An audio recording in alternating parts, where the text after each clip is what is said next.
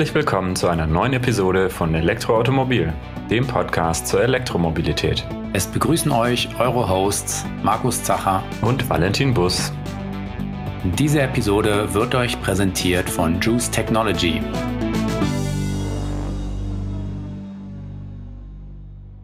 Ja, das ist der Podcast Nummer 37 und der kommt wieder synchron raus zur Printausgabe 2 2022 des Elektroautomobilmagazins. Welche Themen gibt es denn da im neuen Magazin, Markus? Ja, wir haben für die Ausgabe wieder verschiedene Fahrzeuge getestet und diesmal auch eine recht umfangreiche äh, Palette. Ähm, beginnt hier mit dem günstigen Dacia Spring, der zurzeit so ziemlich das günstigste E-Auto ist, das man in Deutschland äh, kaufen kann, beziehungsweise auch in Österreich gehört er zu den günstigsten E-Fahrzeugen. Ähm, wir hatten außerdem den Kia EV6 bei uns im Test, haben den hier mit der größten Batterie und mit Hinterradantrieb getestet, weil die Variante die reichweitenstärkste ist. Und außerdem hatten wir auch den BMW iX im Test. Das ist ja derzeit so das Flaggschiff von äh, BMW. Und ähm, neben dem i3, der ja demnächst eingestellt wird, ist es auch das einzige Elektromodell der Marke, das auf einer reinen BEV-Plattform steht. Mhm. Ja, das haben wir, diese drei Fahrzeuge haben wir ausgiebig getestet wieder mit Ladekurve, Verbrauchsmessung und so weiter. Eben mehr so im, im Winterbetrieb, beziehungsweise im, ja, bei kühlen Temperaturen, die wir die letzten Monate noch hatten. Und darüber hinaus gab es dann auch noch einige Fahrberichte, wie beispielsweise vom neuen Renault Megane oder natürlich auch vom VW ID Bus. Mhm. Und ja, auch für die, ähm, für die kommende Zweiradsaison haben wir wieder was vorbereitet. Und zwar ähm, stellen wir verschiedene Neuheiten vor, die jetzt diese Saison an den Start gehen. Ähm, wir klären da auch in der neuen Ausgabe die, die Hintergründe, warum es eigentlich so relativ wenige ähm, große Elektromotorräder gibt. Der Markt an kleineren Zweirädern, der boomt ja bereits schon seit einiger Zeit. Aber bei den großen E-Motorrädern ist das Angebot noch relativ dünn. Aber ähm, ja, ihr werdet sehen, auch da gibt es schon eine ganze Menge an Konzepten und Ideen, mhm. die dann in den nächsten Monaten, Jahren hoffentlich auf die Straße rollen werden. Ich bin natürlich auch gespannt als Zweiradfahrer. Genau, ja, das darfst du auch sein. Mhm. Ja, dann haben wir auch im Technikbereich natürlich wieder abgedeckt. Ähm, wir haben uns angeschaut, wo eigentlich die Ladeverluste entstehen, wenn jemand, wenn man ein Fahrzeug lädt, egal ob AC oder DC, dann ähm, ja, zieht man im Prinzip mehr Strom aus dem Netz als das, was in der Batterie nachher ankommt. Ähm, da erläutern wir in der neuen Ausgabe die Hintergründe und warum das so ist, warum sich das auch physikalisch nicht umgehen lässt. Mhm. Und ein ganz äh, großer Part in der neuen Ausgabe ist unser Leichtfahrzeuge-Spezial, ja, wo wir sehr umfangreich diese spezielle Fahrzeugklasse vorstellen und das ist auch das Thema, über das wir heute in dieser Podcast-Episode sprechen werden. Mhm. Genau, also ergänzend zu den Inhalten in der Printausgabe nochmal so ein bisschen die Hintergründe und äh, ein paar vielleicht interessante Details zu den Leichtfahrzeugen, zu der Kategorie allgemein, aber auch zu speziellen Modellen und natürlich auch so unsere private Meinung vielleicht oder persönliche mhm. Einschätzung. Genau. Ja, wir beginnen vielleicht mal das Thema Leichtfahrzeug bzw. die Klasse der Leichtfahrzeuge ein bisschen einzuordnen. Denn ähm, Leichtfahrzeug ist nicht gleich Leichtfahrzeug. Tatsächlich werden die Leichtfahrzeuge in sieben Kategorien unterteilt und die sind auch äußerst unterschiedlich. Mhm. Genau, die Kategorien gehen von L1E bis L7E. Wofür das E steckt, habe ich bis heute noch nicht rausgefunden. Äh, es steht nicht für elektrisch denn in dieser Kategorie befinden sich auch Verbrennerfahrzeuge. Aber wenn ihr es wisst, wofür das E steht, dann könnt ihr uns gerne schreiben. Genau, ja, aber grundsätzlich gelten diese Klassen ja europaweit. Also es ist eine EU-weite Regelung, wie die Fahrzeuge da eingeteilt werden. Und wir gehen jetzt einfach mal so ganz grob diese sieben Klassen durch, damit ihr auch ein Gefühl bekommt, über was reden wir hier eigentlich konkret, wenn wir über Leichtfahrzeuge sprechen. Denn tatsächlich gehören dazu auch ähm, E-Bikes beispielsweise. Die fallen unter anderem auch in die Klasse der L1E-Fahrzeuge. Das sind leichte zweirädrige Kraftfahrzeuge. Und ja, die, das E-Bike oder auch das Pedelec, das sind die, ich sag mal, ähm, einfachsten Vertreter an dieser Klasse. Mhm. Wobei es da ja jetzt nochmal den Unterschied gibt zwischen den bis 25 kmh und den bis 45 kmh, diese Speed Pedelecs, die dann auch eine äh, Versicherungskennzeichen brauchen. Genau, und ähm, in diese Klasse bis 45 kmh fallen dann beispielsweise auch die Mopeds ähm, und die E-Mopeds, die man dann mit einem ja, Moped-Führerschein mit 15 Jahren schon fahren darf, mhm. wo man dann eben genauso einen ähm, Versicherungskennzeichen benötigt. In Österreich ist es dann ein sogenanntes ja, Moped-Kennzeichen, was man dafür braucht. Das fällt natürlich bei den reinen E-Bikes bis 25 kmh weg. Aber es gibt ja auch noch, ähm, ich sag mal, diese Klasse ja Mofa, das sind dann so Mopeds, die eben nur 25 km/h fahren dürfen. Mhm. Und für die wiederum braucht man dann das Versicherungskennzeichen. Mhm. Also ja, diese kleinen Zweiräder, das ist alles die Klasse L1E. Mhm. Ähm, ja, darauf folgt dann die Klasse L2E. Hier handelt es sich um dreirädrige Fahrzeuge mit einer Höchstgeschwindigkeit von bis zu 45 km/h, weshalb man die auch mit dem Moped-Führerschein, also in der Klasse AM, fahren darf. Mhm. Und ein bekanntes Beispiel hierfür, das ist jetzt zwar kein E-Fahrzeug, ähm, ist die ähm, Piaggio Ape. Das ist dieses italienische Dreirad mit der, was vorne so ein bisschen aussieht, so ein Moped mit Dach und hinten mit einer Pritsche. Mhm. Das kennt man auch aus einigen Werbungen oder immer wird genau. gern bei italienischen Filmen gezeigt. Genau, das ist so diese Fahrzeugklasse.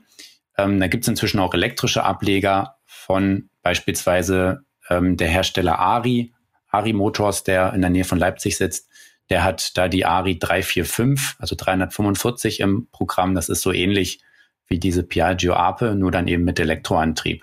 Mhm. Ich hatte auch mal äh, kurz überlegt oder gezuckt, ob, ob das ein interessantes Projekt wäre, so eine alte Ape zu kaufen, vielleicht mit defektem Motor und die auf Elektroantrieb umzurüsten. Aber ja, wie, wie so viele Ideen von interessanten Projekten ist das dann natürlich auf dem Blatt Papier geendet. Ja, weil ich glaube, das wäre was, wo er vielleicht doch Piaggio selber mal tätig werden könnte. Ja. Ähm, weil ich glaube, mit dem, so mit so Retro-Design, äh, wie bei der Vespa im Prinzip, würde sich das auch ähm, lohnen, in dem Segment mal tätig zu werden. Und ja, wo wir über die Vespa reden, ähm, die gibt's in zwei Varianten. Ja, einmal in der L1E-Variante bis 45 kmh und dann auch in einer sogenannten L3E-Version, die dann schneller fahren darf. Und wenn wir über L3E Leichtfahrzeuge sprechen, dann reden wir im Prinzip auch immer über Zweiräder. Mhm. Und hier ist die Bandbreite im Prinzip, ja, kann man sagen, alle ähm, Zweiräder, Mopeds, Motorräder, die schneller als 45 kmh fahren, dann sind es L3E äh. Mhm. Und gerade bei Motorrädern wird da ja nochmal relativ genau unterschieden zwischen, ich sag mal, dieser ähm, 125er Klasse, wie man sie traditionell nennt. Das sind dann die Motorräder, der Klasse L3E A1, wo man dann auch den A1-Führerschein für benötigt oder eben mhm. dann diese Führerscheinerweiterung für den Pkw-Führerschein. Dann die L3E A2-Kategorie, das sind dann Motorräder, mal klassischerweise 500 Kubikzentimeter beim Verbrenner mit, mit einer Leistung bis 35 kW. Und dann die richtig großen Motorräder, wo man dann eben auch den Motorradführerschein benötigt, den, den richtigen, sage ich jetzt mal, das ist dann die Klasse L3E A3. Mhm. Und das fällt sozusagen alles in diese ka große Kategorie L3E. Aber man kann sich merken, immer wenn es ein, ein, Zweirad ist mit schneller, mit ähm, einer höheren Höchstgeschwindigkeit als 45 kmh, dann ist sie da einzusortieren und dann wird eben nochmal unterschieden nach der jeweiligen Leistung des Zweirads. Mhm. Hängen wir noch einen Beiwagen dran, dann haben wir die L4E, also sozusagen auch äh, Motorrad äh, oder dann eben Dreirad mit dem Beiwagen mit einer Höchstgeschwindigkeit über 45 km/h. Genau, da gibt's dann jetzt keine weiteren Unterscheidungen, weil es letztendlich ja von dem Motorrad, was da dranhängt, ähm, abhängt, was das nachher für eine genaue Anforderung dann hat. Ja, und dann kommen wir zu den drei Klassen, die wir hier auch in unserem Leichtfahrzeuge Speziale Magazin genauer betrachtet haben. Das sind die Klassen L5E, L6E und L7E. Und ähm, bei der Klasse L5E, das ist sozusagen die zweite Kategorie für dreirädrige Fahrzeuge. Und das sind allerdings dann äh, Fahrzeuge, die auch schneller als 45 kmh fahren dürfen. Und für die benötigt man dann auch den richtigen Pkw-Führerschein. Genau, also Unterschied zur L4E. Äh, bei der L4 ist es sozusagen eine Spur aus zwei Rädern und rechts noch ein, ein Beiwagen dran. Und bei der L5E ist, ähm, sind sozusagen die zwei Räder an einer Achse symmetrisch zu dem einen Rad, genau. was das dritte ist. Also wie beim klassischen Dreirad für Kinder sozusagen. Mhm. Genau, es hat deswegen drei Spuren. Wobei das kann auch quasi ein umgedrehtes Dreirad sein. Also es kann auch sein, dass die zwei Räder vorne sind und das mhm. einzelne Rad hinten. Mhm. Das gibt's auch. Und ja, da ein ganz klassisches Beispiel ist äh, das Twike. Das gehört in diese Kategorie. Das ist vielleicht somit das bekannteste Fahrzeug. Aber es können auch ähm, solche, ich sag mal, solche ähm, Transporter sein, wie jetzt beispielsweise der Ari 4345, dann in der schnelleren Variante. Ja, da gibt's auch solche Modelle. Dann die Klasse L6E und L7E, das sind alles beides vierrädrige Fahrzeuge. Das sind die, die auch am nächsten einem, ja, so klassischen Pkw kommen, wie wir es, was wir unter Pkw verstehen. Mhm. Immer wenn wir über Pkw reden, dann meinen wir eigentlich Fahrzeuge der Klasse M1, also Mata 1. Das ist eben, was wir so, wenn wir über Autos, PKWs sprechen, dann meinen wir normalerweise diese Fahrzeugklasse. Mhm. Und ja, die L6E, das sind im Prinzip dann Fahrzeuge, mit einer Höchstgeschwindigkeit bis 45 kmh. Die kann man deswegen dann auch mit dem Moped-Führerschein fahren. Also sprich dann teilweise auch schon mit 15 Jahren. Und L7E sind eben dann die Modelle, die schneller fahren dürfen als 45 kmh, weshalb man dann dazu auch einen klassischen Pkw-Führerschein benötigt. Mhm. Klassische Beispiele für die zwei Klassen waren die Quads als Verbrenner vor allem.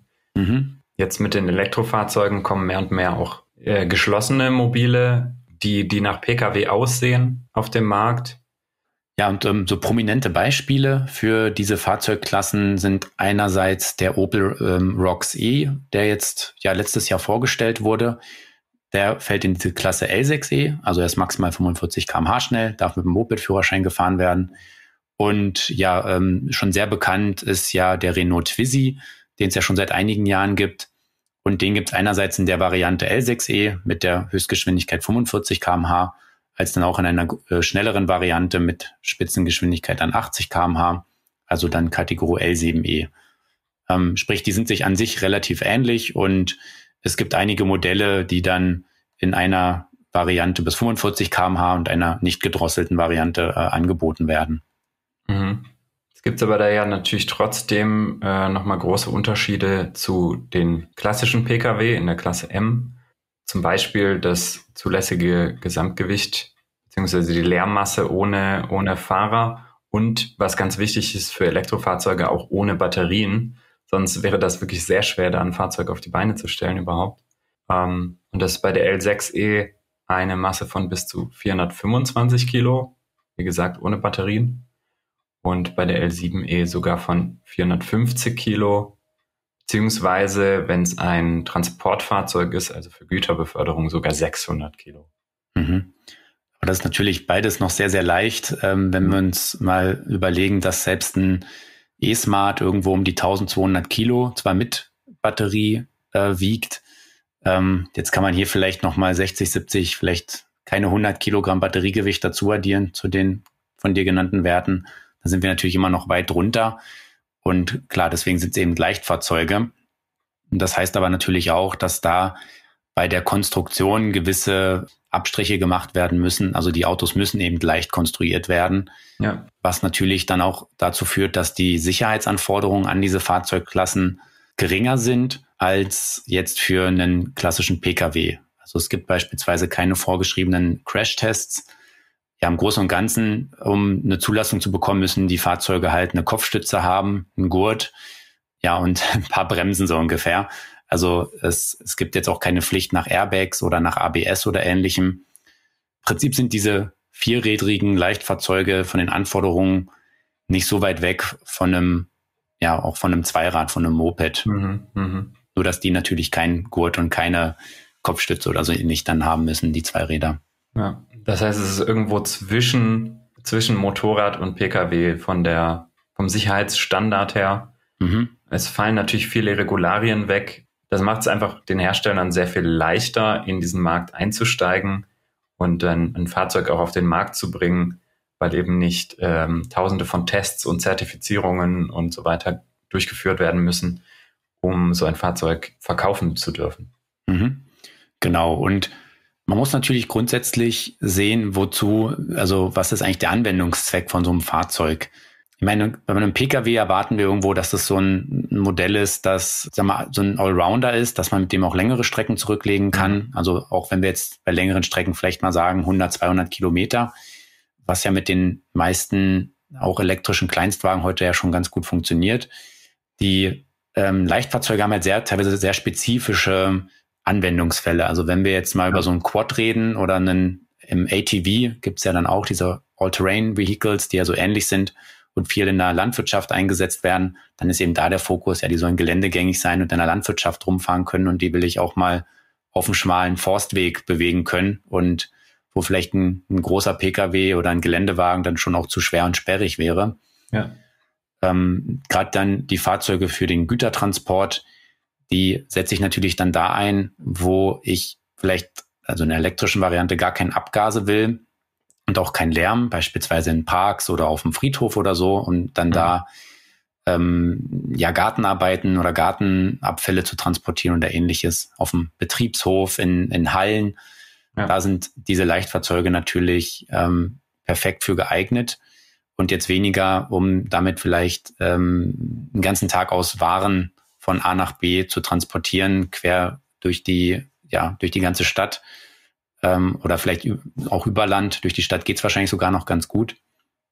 Also man musste mal ein bisschen schauen, was ist eben der Anwendungszweck und endlich da, wo ein Pkw oder ein, ein klassischer Lkw äh, zu groß wäre oder ein Transporter, da kann eben das Leichtfahrzeug ähm, oder einer der genannten Leichtfahrzeugkategorien das richtige Modell dann nachher sein. Werbung. Wer kennt sie noch nicht? Die Wallbox zum Mitnehmen. Der Juice Booster 2 ist das absolute Must-Have für alle E-Autofahrer. Zu Hause an der Wand, als Mode 3 Ladekabel an öffentlichen Ladestationen und an jeder Haushalts- oder Industriesteckdose laden. Die Möglichkeiten sind unbegrenzt. Und das alles mit nur einem Gerät. Zu Recht wird sie von zahlreichen YouTubern, Automobilclubs und unabhängigen Vergleichsportalen empfohlen. Mehr Informationen findet ihr auf juice-world.com.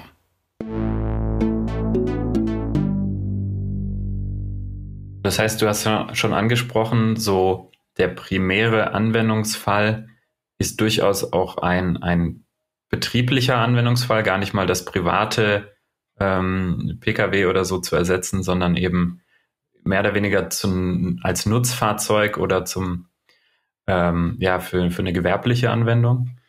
Ja, ich würde so ein bisschen beides sehen. Also natürlich, wenn ich über gewerbliche Fahrzeuge spreche, dann ist der Fokus ganz klar, das Ding muss gut funktionieren, es muss den Nutzen haben, den ich mir erwarte, sollte vielleicht auch nicht zu teuer sein, also muss ich irgendwo rechnen. Mhm. Ähm, das ist sicherlich ein sehr wichtiger Markt, wo man auch viel machen kann. Ähm, wir hatten jetzt in dem unserer aktuellen Ausgabe zum Test den ARI 458. Das ist so ein Leichtfahrzeugtransporter. Wir hatten ihn jetzt hier mit Pritsche gehabt. Es gibt aber auch diverse andere Aufbauten. Und klar, da gibt es beispielsweise auch einen Ausbau für Schornsteinfeger oder als Kipper. Es gibt Kastenwagen, also sprich mit, mit Kofferaufbau. Und dafür ist er natürlich dann schon auch geeignet, zum Beispiel in Innenstädten Waren zu transportieren oder gerade auch in Altstädten, wo ich wenig Platz habe. Da gibt es natürlich auch noch diverse andere solcher Modelle. Ähm, relativ große Anzahl auch, viele von auch europäischen Herstellern, die solche Transporter anbieten. Und ich glaube, das ist ein, durchaus ein Markt, der auch eine, eine große Rolle spielen kann. Auf der anderen Seite sehe ich da auch viele Chancen im Bereich des Pendelverkehrs und wo auch die Leichtfahrzeuge durchaus eine Chance haben, ich sag mal so den klassischen Zweitwagen an der einen oder anderen Stelle abzulösen. Oder eben eine, ein Ersatz auch sein können für einen Moped, wenn ich sage, nee, ich fahre fahr gerne Moped, aber im Winter ist mir das dann auch nichts, mit einem Zweirad irgendwie bei Nässe und, und Glätte zu fahren. Dann kann so ein vierrädriges Fahrzeug, das steht natürlich dann viel stabiler und was ist dann auch gegebenenfalls auch geschlossen, hat noch eine Heizung, deutlich komfortabler sein, damit rumzufahren. Ja. Und ich hatte ja da letztes Jahr auch die Möglichkeit, mal den Opel Rocks E in der Stadt zu fahren. Und ähm, da ist man natürlich schon mal so ein bisschen, naja, mit 45 kmh, es könnte auch noch ein bisschen schneller gehen.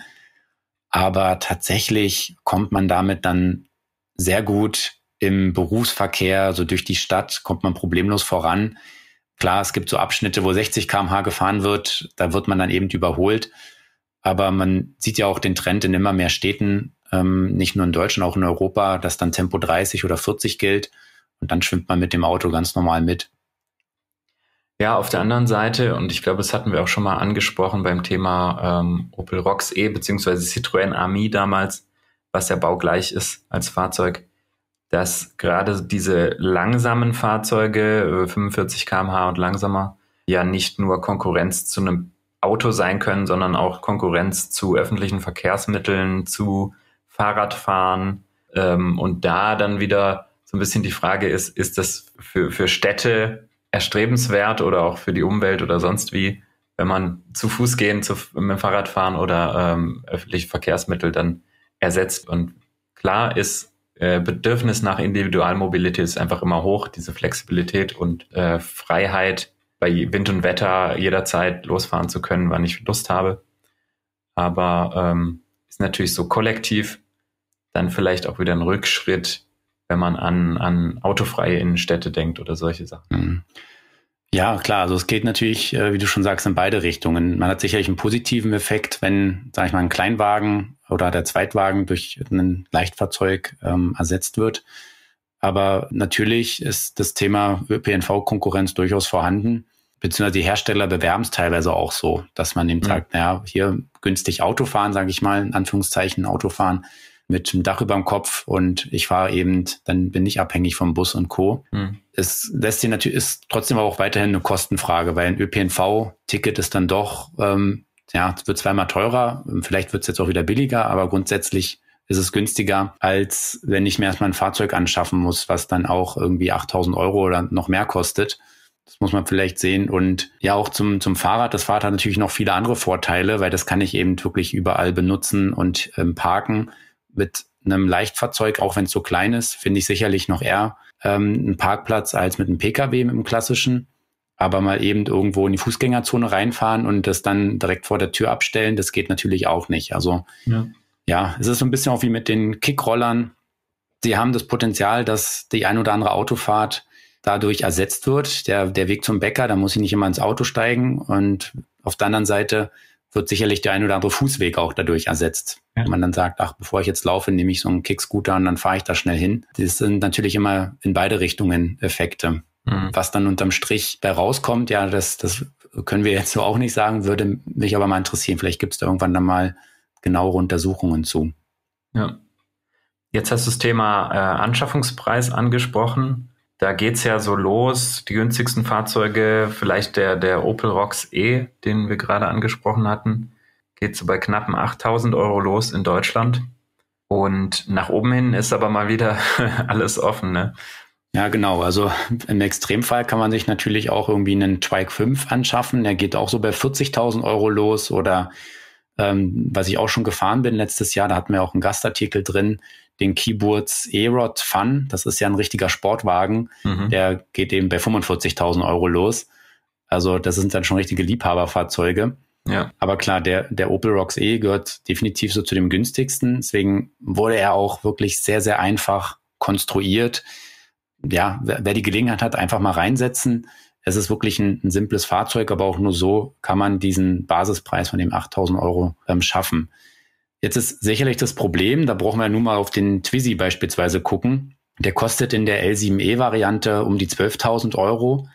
Und wenn ich mir dann dagegen einen, ähm, da muss ich auch gar nicht die Marke wechseln, einen Renault Twingo hinstelle, für den mhm. ich in Deutschland derzeit noch 9.570 Euro Prämie bekomme, dann liege ich auf demselben Preisniveau, habe aber einen richtigen Pkw mit Platz für vier Personen, mit Gepäck, der ist geschlossen, der hat eine richtige Heizung, ich kann schnell laden, ich kann auch mal ein bisschen längere Strecke fahren, ohne dass ich dann stundenlang laden muss. Da ist natürlich dieses Preisgefüge irgendwo ein bisschen durcheinander gekommen. Mhm. Das Problem ist halt, speziell auf den deutschen Markt bezogen, wir haben eine sehr, sehr ähm, großzügige Förderung für Pkw, eben diese bis zu 9.570 Euro brutto. Und wir haben keinerlei Förderung für Leichtfahrzeuge, zumindest keine bundesweite. Es gibt ein paar Regionen, wo Leichtfahrzeuge ähm, zwar gefördert werden, meist allerdings nur für Kommunen oder für die gewerbliche Nutzung. aber es gibt keine wirklich flächendeckende Förderung. In Österreich sieht es ein bisschen anders aus. Da ist erstmal grundsätzlich die Pkw-Förderung geringer. Da sind es äh, bis zu 5.400 Euro für einen Pkw als Bruttowert.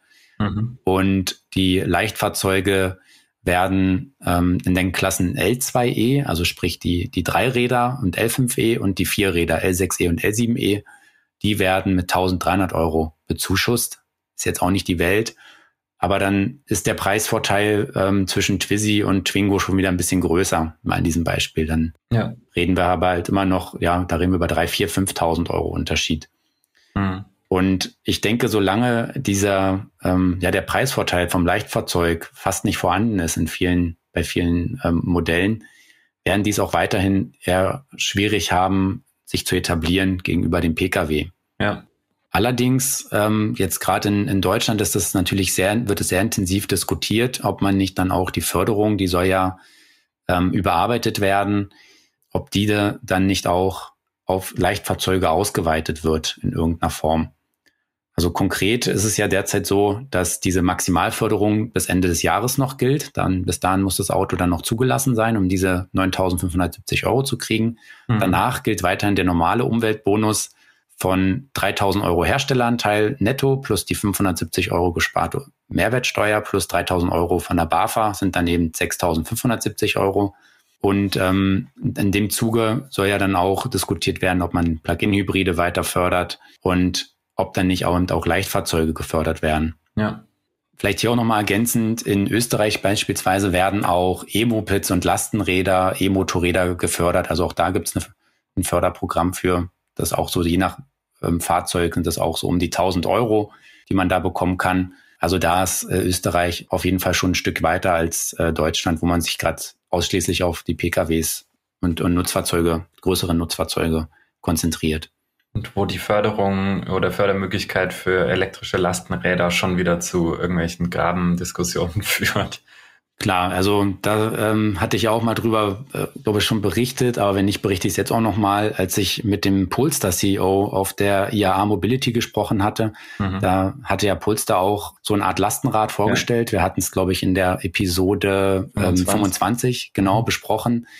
Und ähm, der fand das total absurd, dass wir da so drüber diskutieren und das nicht einfach machen. Ja. Weil wir subventionieren halt mit bis zu, ja, mit, mit 6000 Euro staatlichen also Steuergeldern die Anschaffung von großen PKWs. Ähm, aber beim Lastenrad, das ist dann plötzlich verboten. Und äh, er fand das eigentlich ja sogar ein bisschen albern, obwohl er selber ja davon auch profitiert, dass seine Fahrzeuge davon gefördert werden. Ja. Also ich glaube auch, da sind manchmal, da sind die Hersteller da schon weiter als äh, unsere Politik. Jo. Dann ähm, haben wir ja wirklich eine, eine ganze Latte an solchen Fahrzeugen in der neuen Ausgabe zu sehen. Und welche, welches Modell spricht dich denn so persönlich am meisten an? Ja, also wenn ich, das sind dann vor allem natürlich eher so die PKWs, weil ich jetzt persönlich für die Nutzfahrzeuge nicht so viel ähm, Anwendungsmöglichkeiten habe und da freue ich mich schon besonders auf den Microlino den, da haben wir ja auch in der Episode ähm, 25 drüber gesprochen, hatten ja auch ein kurzes äh, Interview mit dem äh, Oliver äh, Oboter da drin. Mhm. Und da soll es jetzt wirklich demnächst losgehen mit den ersten Auslieferungen, allerdings zunächst in der Schweiz. Und ja, so Richtung Jahresende, zweite Jahreshälfte, Jahresende wird dann auch ähm, Deutschland beliefert werden mit dem Microlino. Da ging es ja auch lange hin und her mit verschiedenen Produktionspartnern und so weiter. Das Fahrzeug dann serienreif wurde, aber jetzt sieht's da wirklich gut aus. Sie haben ja das Modell, wir haben es in der Episode 25 besprochen, nochmal umfangreich überarbeitet. Man könnte auch sagen, sie haben es eigentlich nochmal komplett neu entwickelt. Mhm. Ähm, wirklich auch mit Pkw ähm, drin, also eine selbsttragende Karosserie, die in einem richtigen Presswerkzeug hergestellt wird. Das ist natürlich alles deutlich aufwendiger und teurer, aber eben auch stabiler. Und ja, da geht's jetzt bald los. Auf den freue ich mich natürlich sehr, den mal zu fahren. Vielleicht hier auch nochmal so ein bisschen die, der Blick zurück. Da gab's ja auch den Streit mit der Firma äh, Atega, die mhm. ja ursprünglich den Microlino bauen sollten. Und dann mhm. hatten sie den ja eigentlich kopiert und einen Gegenentwurf, ich glaube, das war 2017 auf der IAA gezeigt, oder was 2019 kann auch sein. Ich glaube, 2019 war es eventuell. Es war dann die die Caro Isetta. Und bei Artega sieht es aber aktuell so aus, also die Homepage ist gerade nicht aufrufbar, dass das Auto wohl dann nicht mehr auf den Markt kommen wird. Sprich, der Microlino hat dann, der hat es zumindest jetzt dann geschafft, steht kurz vor Serienstart. Und da hoffe ich, dass wir den dann bald ähm, auch mal fahren können. Mhm. Vielleicht ist da auch wirklich eben ein Timing, die, die Frage, wie wir es ja gerade gesagt hatten, ne, solange die Förderung für die Pkw so hoch ist und für die Kleinstfahrzeuge nicht vorhanden oder für die Leichtfahrzeuge nicht vorhanden, ist wahrscheinlich so ein Markteintritt einfach auch schwierig. Mhm. Und äh, zumindest hier bei uns in Deutschland, also in anderen europäischen Ländern, gibt es ja teilweise dann schon Fahrzeuge. Ich meine, dieser XEV Jojo, mhm dass es den in Spanien zum Beispiel schon gibt auf dem in Markt? Italien, genau. Der wird da schon angeboten, auch mit diesen Batteriewechselstationen. Ja, also ich denke auch, der Markt ist noch nicht in Deutschland so ganz reif. In anderen Ländern haben auch diese Moped-Autos, wie sie auch genannt werden, eine andere, ähm, andere Verankerung. Da gibt es die einfach mhm. schon länger. Also gerade auch in Italien oder in, in, Frankreich fahren sehr viele davon rum. Ja. Meistens allerdings, muss man eben auch sagen, mit Verbrennungsmotor. Da sind die Firmen Ligier oder Ligier ähm, und Aixam sehr bekannt. Die bauen da schon lange solche Fahrzeuge. Ja. Aber ich denke auch, dass gerade so die, auch Spanien, Italien, die, die ja auch sehr enge Innenstädte haben und wo dann häufig, zum Beispiel in Spanien, dann auch ähm, die Tempolimits schon bei 30 km/h liegen, da haben solche Fahrzeuge natürlich ähm, direkt einen Vorteil. Ja. Aber um die Frage auch mal zurückzustellen, auf welches Modell freust du dich denn besonders oder was äh, findest du besonders spannend von den neuen Fahrzeugen? Also spannend, ähm, wenn Geld jetzt keine Rolle spielen würde, auf jeden Fall das Twike. Mhm. Weil das einfach einmalig ist, durch diese Möglichkeit selber durch, durch Treten sozusagen noch Energie mitzuerzeugen. Und dann muss man sich auch nicht so schlecht fühlen, wenn man vielleicht eine, eine Strecke, die man sonst mit dem Fahrrad gefahren wäre, mit dem Twike fährt, weil man kann ja mhm. immer noch strampeln. Dann hat man zumindest die sportliche Komponente schon mal abgedeckt. Und ähm, es ist ja so sehr auf Energieeffizienz getrimmt, dass man wahrscheinlich mit einem Dach über dem Kopf kaum sparsamer unterwegs sein kann. Mhm. Man muss aber eben auch sagen, dadurch, dass es eben ein, ein wirklich von vorne bis hinten sehr durchoptimiertes Fahrzeug ist, ist es einfach auch unglaublich teuer. Also dafür kriegt man ja wirklich einen ausgewachsenen Pkw schon. Mhm. 40.000 Euro. Genau, klar. Und dann mhm. eben auch keine Förderung. Da ist man ja schon fast im, im Tesla Model 3 Bereich. Klar, also das ist natürlich beim Twike auf jeden Fall so ein, ja, ein Liebhaberfahrzeug. Es ist ja auch, ähm, wird ja nur in einer kleinen Serie produziert von 500 Stück. Ich glaube, da gibt es dann so eine Reservierungsliste, also man kann es reservieren. Die ist, ähm, die 500 Stück sind, soweit ich das äh, gesehen habe, bereits alle reserviert. Man kann sich trotzdem sozusagen eintragen und wenn irgendwer dann abspringt, dann rutscht man eben nach oben. Mhm. Aber ja, die Chance, den zu bekommen, ist schon ähm, sehr gering, weil die 500 Fans werden sich da sicherlich finden. So gesehen kann man sagen, es ist eher ein Investment, ähm, weil Wertverlust wird, der Wertverlust wird sehr gering sein bei diesem Fahrzeug.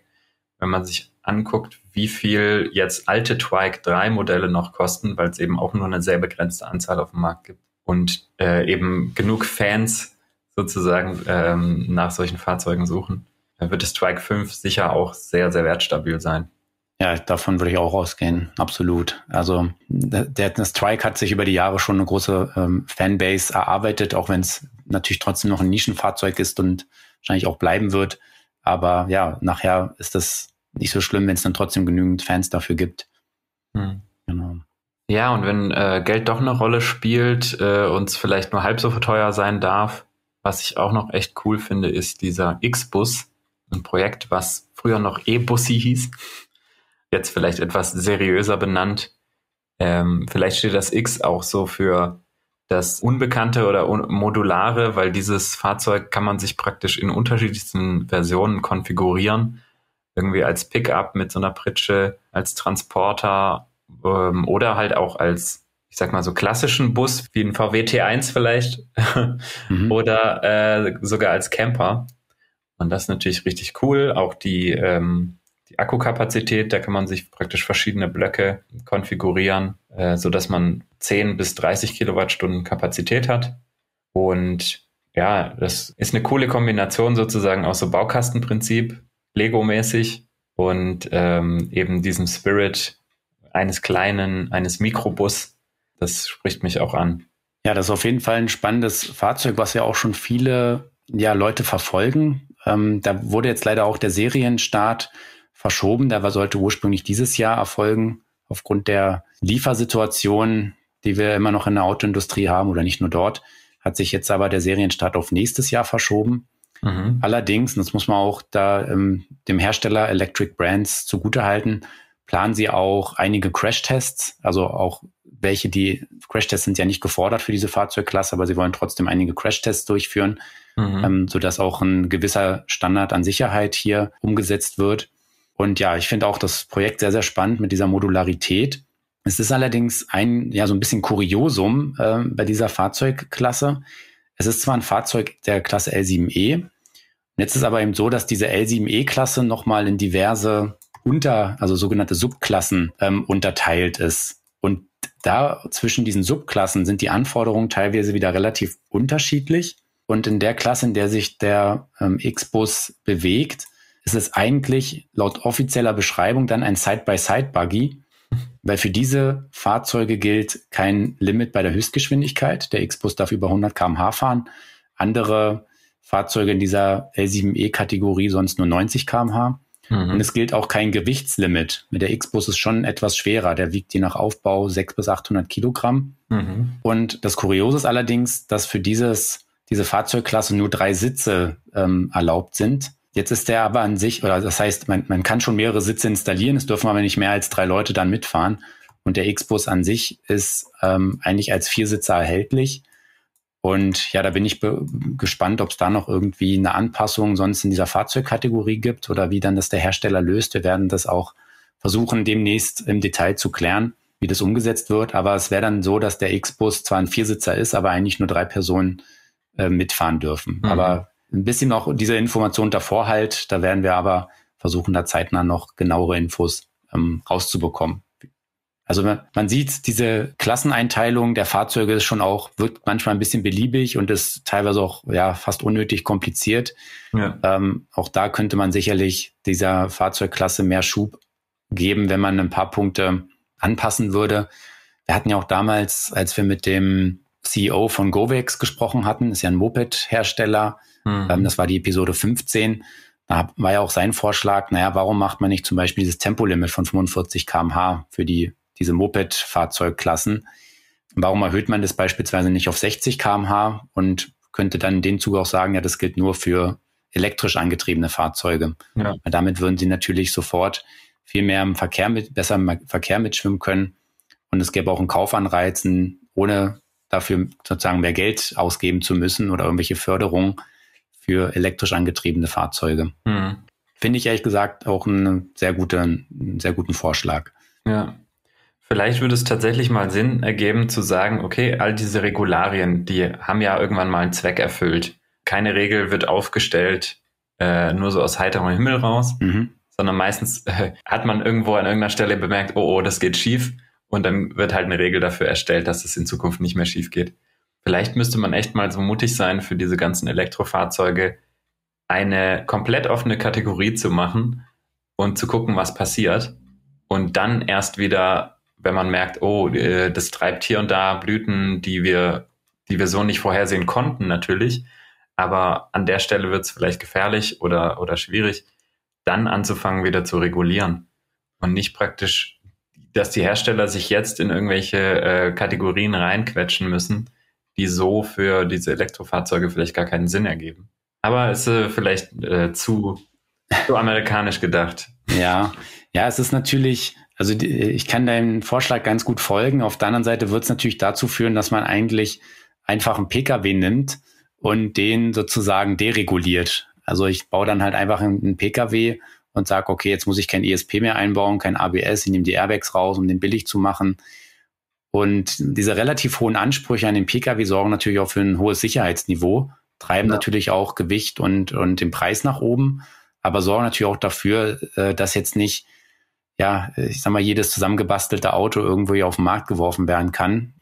Dass es gewisse Crash-Anforderungen gibt, halte ich jetzt auch nicht so verkehrt. Da wäre ich sogar dabei zu sagen, na, vielleicht für ein Fahrzeug, was 80, 90 kmh schnell fährt, da ist es nicht verkehrt, wenn er zumindest mal mit geringem Tempo einen kleinen Crash-Test ähm, überstehen muss. Aber Ganz klar. es ist ja, ja. eben immer so, ein, so eine Abwägungsgeschichte. Ne? Wenn ich dann wieder zu hohe Standards setze, dann kann ich eben das Fahrzeug nicht mehr mit einem Gewicht von 450 Kilogramm konstruieren. Und dann bin ich auch an dem Punkt, okay, wo höre ich auf? Dann müsste ich irgendwann noch Crashtests für äh, Motorräder oder ähnliches fordern. Das ja. macht halt überhaupt keinen Sinn.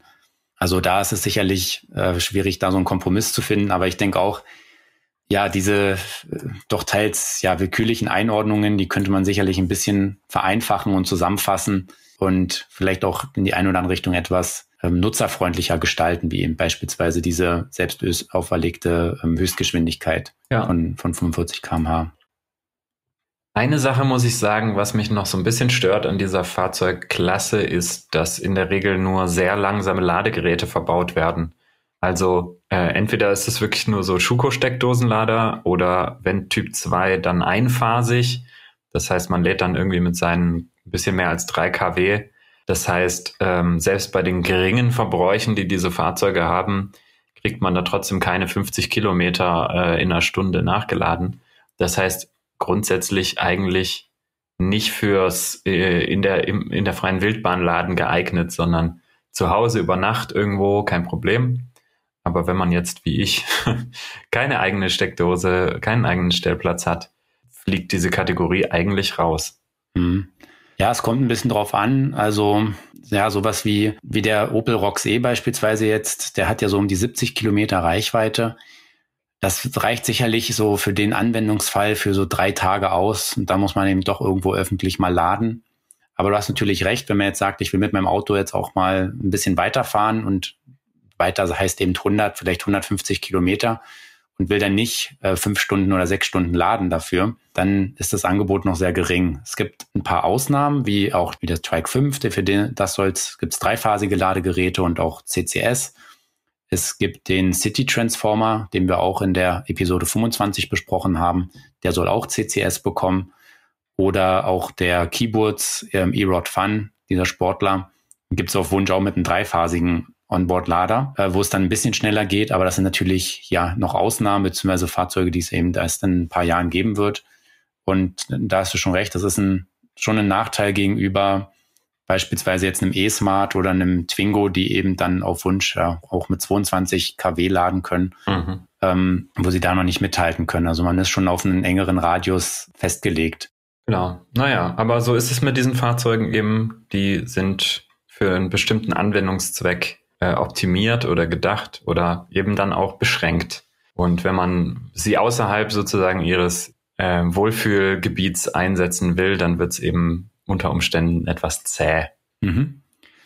Ein Vorteil allerdings, den jetzt grundsätzlich alle elektrisch angetriebenen Leichtfahrzeuge haben, also es gilt sowohl für die Mopeds als auch für Motorräder, als eben auch für die Klasse L6E, L7E und so weiter. Die Norm schreibt immer nur eine Dauerleistung, eine maximale Dauerleistung ähm, vor. Also beispielsweise bei den, den Mopeds hat man ja schon mal drüber gesprochen. Ja. Das ist für die Klasse L3E A1 sind das äh, 11 Kilowatt. Für die Klasse L6E, also wo der Opel Rox E reinfällt, sind das 6 Kilowatt.